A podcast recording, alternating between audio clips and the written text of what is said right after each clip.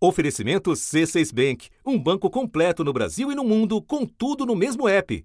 Abra sua conta. Do desmatamento e do fogo na Amazônia nasceu uma crise ambiental e diplomática. Números novos divulgados pelo INPE mostram que a Amazônia teve o pior mês de agosto dos últimos nove anos. Em Belém, uma comitiva de ministros se reuniu com governadores da região. Um debate que envolve ministros do presidente Bolsonaro, Congresso, governadores da região norte, agronegócio, ambientalistas e outros países. Mesmo depois do decreto presidencial que proibiu as queimadas por 60 dias, o mês de setembro começou com quase mil focos de incêndios na Amazônia, 11% a mais do que o registrado na mesma data do ano anterior. Os dados são do Entre tanta gente, há um grupo do qual muitos falam, mas que até aqui falou pouco nesta história: os indígenas.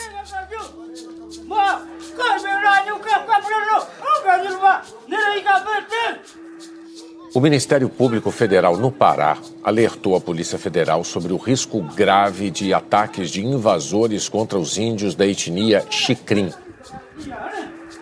Eles entraram lá para fazer fazenda lá dentro. Aí a gente até agora está pedindo ajuda para a FUNAI, né? Para a FUNAI ajudar a gente a tirar de lá.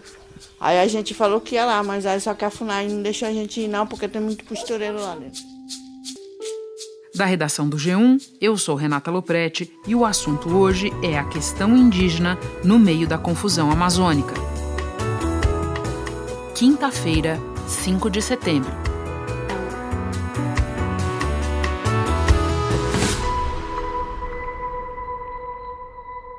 Altamira, o maior, mais desmatado e mais incendiado município do Pará. Ali, a denúncia recente de invasão em três terras indígenas. Uma delas é o território Trincheira Bacajá, onde vivem representantes da etnia Xicrim. Vitor Ferreira, repórter da Globo News e nosso convidado de hoje, foi até lá. Vitor, você foi a campo registrar a situação atual dos índios Xicrim, mas os problemas começaram há muito tempo. Conta para nós, quando é que a vida do Xicrim começou a mudar? A situação dos índios Xicrim é, é preciso voltar um pouquinho atrás para explicar o que está acontecendo com eles. Lá atrás, no governo Getúlio Vargas, teve a expedição Roncador Xingu e a Marcha para o Oeste, que levou uma expansão agropecuária e colonização do norte do Mato Grosso e depois, já no período do governo militar, do sul do Pará.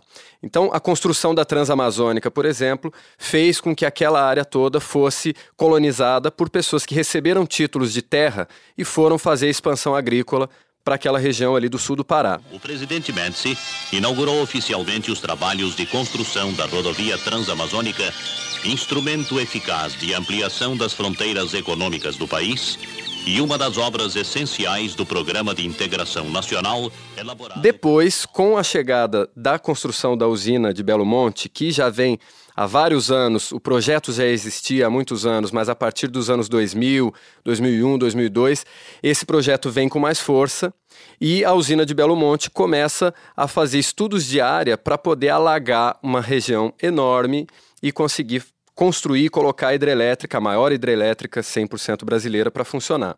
O IBAMA autorizou hoje a construção da usina de Belo Monte, no Pará. A usina será instalada no rio Xingu, que terá vazão reduzida. É verdade que esse lago da usina de Belo Monte, que é imensa, muito grande, não alagou nem um centímetro de terra indígena, Renata. Mas o que, que aconteceu ali? Ele alterou um pouco o nível de água do rio Bacajá, que é o rio, é um afluente do rio Xingu e é o rio que os índios Xicrim usam para conseguir sobreviver. Eles usam o rio Bacajá para navegar, usam para peixe, para pesca e esse rio teve uma queda grande é, no número, no nível de água dele. Isso mudou completamente é, a quantidade de peixes. Os índios relatam que já não conseguem encontrar mais peixe naquele rio e tem uma dificuldade enorme para navegar pelo rio Bacajá. A gente mostra isso é, no programa que nós fizemos, que a gente teve uma dificuldade por causa das pedras. Então o nível do rio foi baixando. Outra questão é que a usina de Belo Monte, uma das contrapartidas é, que foi exigida da Norte Energia para que ela construísse a usina de Belo Monte ali foi a construção de algumas estradas para que os índios conseguissem acessar a cidade de Altamira, porque antes eles iam para o rio e o rio baixou, já não conseguiam ir mais. Por um lado, ele ajudou que a gente teve um transporte de vir para a rua, mas também é uma, é uma grande preocupação para os fazendeiros, para os brancos que entram por lá também. E a chegada das estradas aumentou o número, é, o fluxo de pessoas, aumentou o fluxo de caminhões e, consequentemente, as invasões vieram, grileiros, madeireiros, muita gente explorando ouro e madeira na terra do Chicrim. A Norte Energia diz que essas estradas não são de responsabilidade dela e a própria Norte Energia também contesta essa informação, Renata. Diz que o nível do rio Bacajá não mudou e que o rio fica, a aldeia fica a 50 quilômetros da usina de Belo Monte. Então, tem laudos técnicos que concordam com os índios, tem laudos técnicos que vão na linha do que a Norte Energia disse.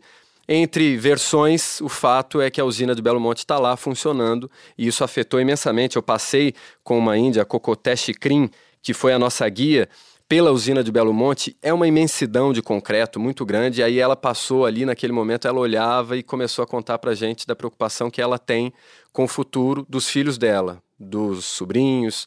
Eles têm muitos filhos, né? A aldeia vem crescendo. E essa preocupação acaba sendo constante, Renata. É uma imensidão de, de concreto. A gente fica preocupado com o futuro dos netos, dos filhos, da geração que vem o que, que essa Belo Monte vai trazer para eles. Porque essa hidrelétrica ela trouxe muitas coisas ruins, como o rio, que a gente navegava, não tem como navegar, como diminuição dos peixes, dos animais, de caça, de tudo. Vitor, madeireiros, garimpeiros, grileiros, como é que os chicrim lidam com essas pressões?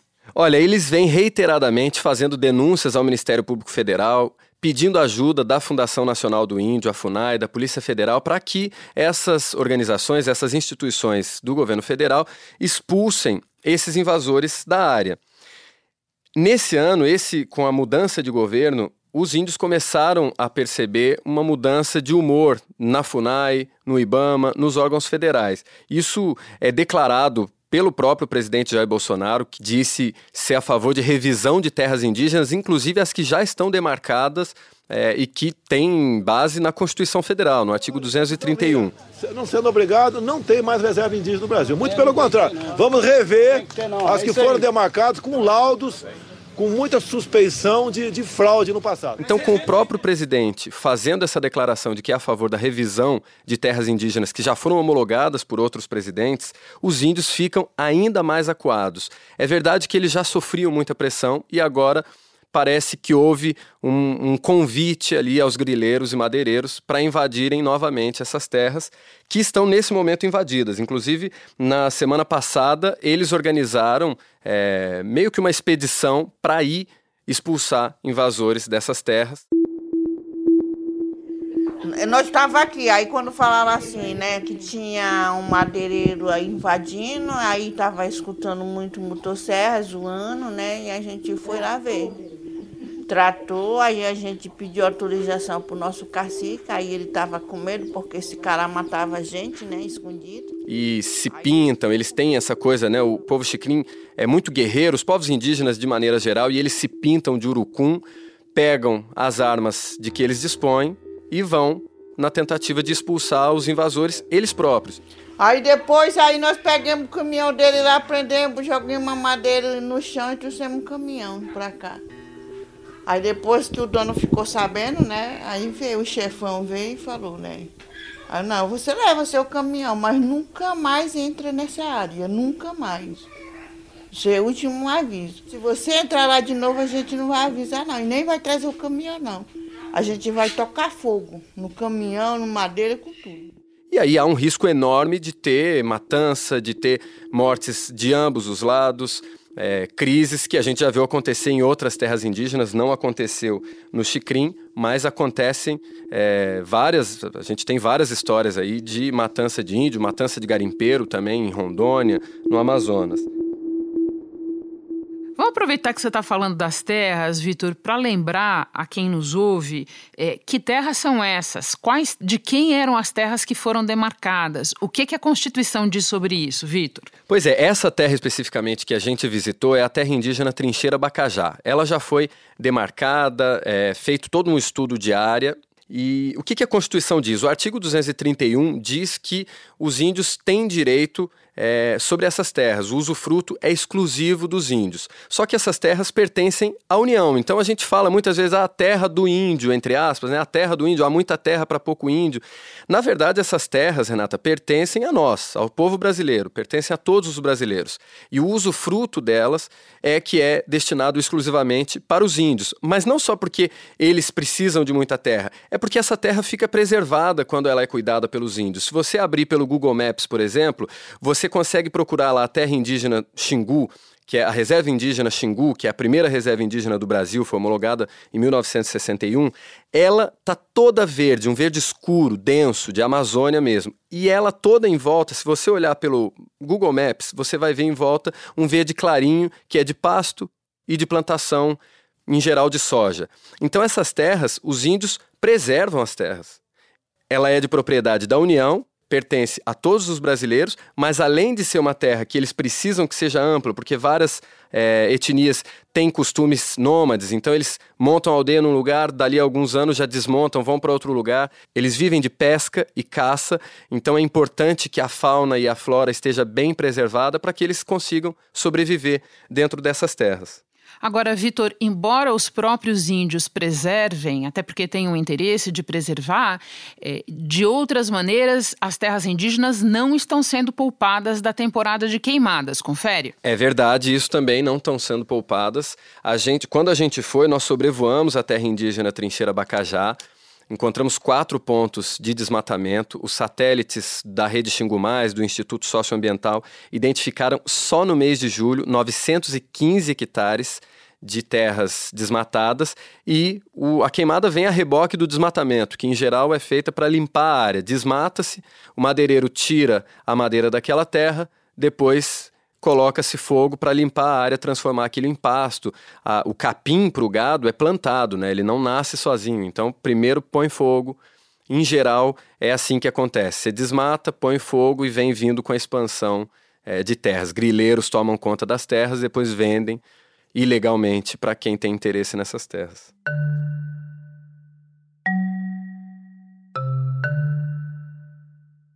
Vitor, falamos há pouco do que você viu de construção. Não quer contar para a gente o que você viu de destruição na área? Olha, Renato, o que tem de destruição, a gente saiu com os índios Chicrim em busca da devastação que eles relataram para a gente. Então pegamos lá um barco, uma voadeira, e foi subindo o rio Bacajá. Foi até uma oportunidade importante para a gente comprovar é, como o rio está com um nível mais baixo. Os índios tiveram que pular do barco para fazer com que o barco passasse por entre as pedras. A gente chegou numa área é, que, segundo eles, está invadida. E é invasão para extração de madeira ou de garimpo? A gente acha que é de madeira. E a gente subiu um drone ali para conseguir enxergar essa área e nem o drone conseguiu chegar, porque a Amazônia é tão grande, a própria terra indígena Trincheira Bacajá, ela tem uma área 10 vezes maior que a cidade de São Paulo. E aí os índios, que também têm uma outra noção de espaço, me viram e, de, e eles falam o seguinte, olha, fica 50 quilômetros para lá, a gente pode ir andando. E aí eu falei, meu Deus do céu, 50 quilômetros andando por, por dentro da floresta, eu vou passar uma semana aqui dentro, eu não tenho tudo isso. Aí a gente voltou com o barco e eu a gente contratou um avião para sobrevoar os pontos de desmatamento. Nós conseguimos os pontos exatos, é, os pontos cardeais, né? Do, que foram fornecidos pelo Instituto Socioambiental, que monitora o uso do solo na Baía do Xingu. E aí a gente foi com o avião nesses pontos. Olha, agora uma área de desmatamento aqui já dentro da terra indígena, Trincheira Bacajá. Muitos troncos derrubados depois de sobrevoar quatro áreas de desmatamento dentro da terra indígena, a gente chegou agora numa área de garimpo. Agora a gente está vendo daqui, olha, maquinário, uma casa, tudo montado para exploração de garimpo. É muito impressionante o rombo que essa atividade faz no meio da floresta amazônica.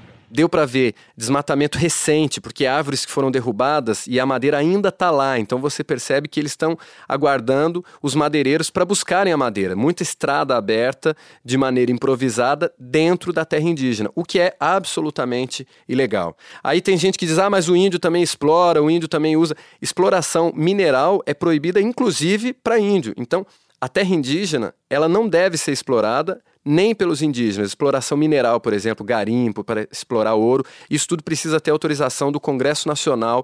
Cabe à Polícia Federal, ao Ministério Público Federal e à FUNAI fiscalizarem essas terras. O Ministério Público Federal, por exemplo, fez até um pedido na semana passada de urgência para que a PF faça uma ação naquela área para reintegrar a posse e expulsar os invasores. Até agora eles estão lá, nada foi feito. A gente recebeu um vídeo é, gravado numa das aldeias da terra indígena Trincheira Bacajá, os índios ainda pedindo socorro para expulsar os invasores. Eu peço aqui, com todo é, nome dos Chicri, a gente está pedindo ajuda com o governo para ele respeitar, é, no, é, ajudar nós e respeitar também.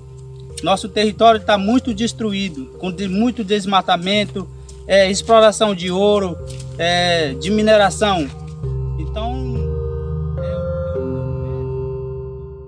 Vitor, muito se fala, muito se discute a sustentabilidade é, das terras indígenas do ponto de vista econômico. No período em que você esteve lá, que você esteve em contato com os índios, é, existe é, alternativa econômica, atividade é, rentável para os índios?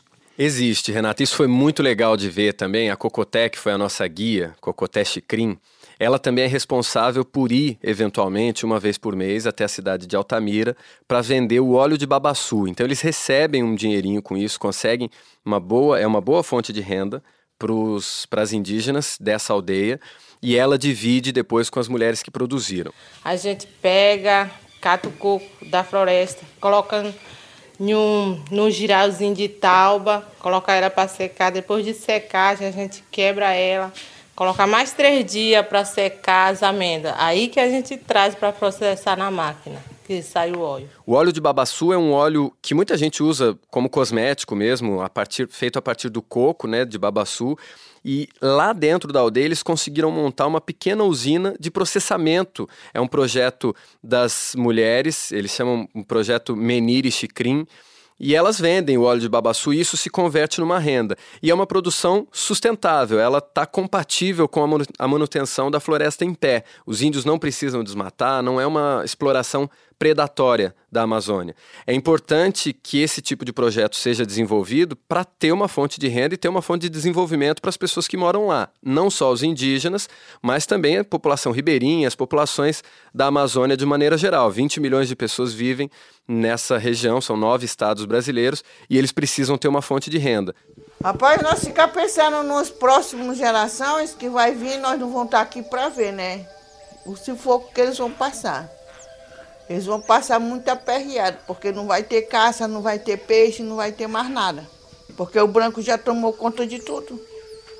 Aí eles vão viver que nem o branco. Tem até um artigo que foi publicado pelo Ricardo Abramovay, ele estuda muito esse assunto, né, formas de desenvolvimento sustentáveis para a Amazônia, e ele descobriu que um hectare de área plantada com soja gera um pouco mais de mil reais de, de lucro. E o açaí gera mais de 20 mil reais. Quer dizer, uma cultura que não agride a floresta dá até mais lucro do que a plantação que exige que você derrube a floresta para plantar. Quem já cultiva é, soja no Brasil hoje tem uma área enorme. Tem muita gente que diz que nem é preciso expandir as áreas. A gente consegue otimizar a produção agropecuária no Brasil hoje para produzir na área que a gente já tem disponível para isso. Então, se a gente quiser deixar a floresta de pé, é focar no desenvolvimento sustentável. Né?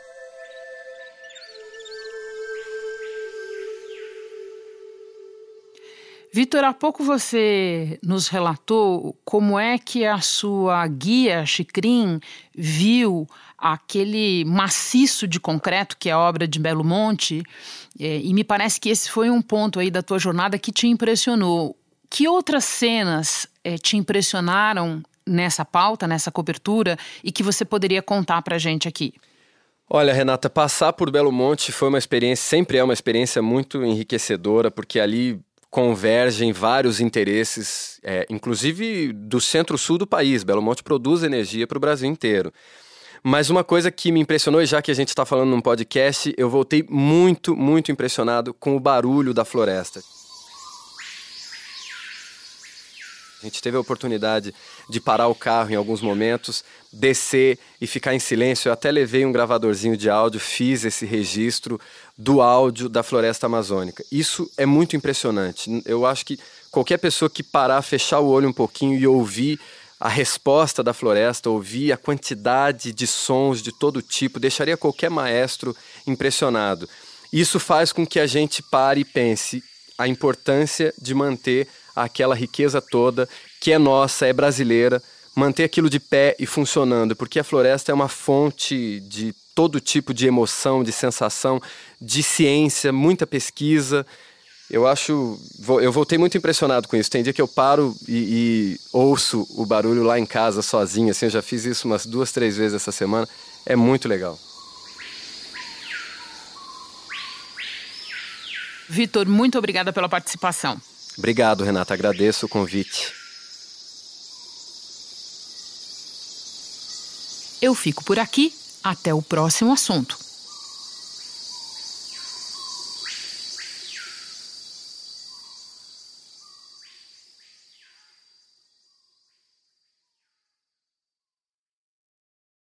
Você no topo da experiência financeira que um banco pode oferecer. Escolha um banco completo no Brasil e em qualquer lugar do mundo. Abra sua conta no C6 Bank.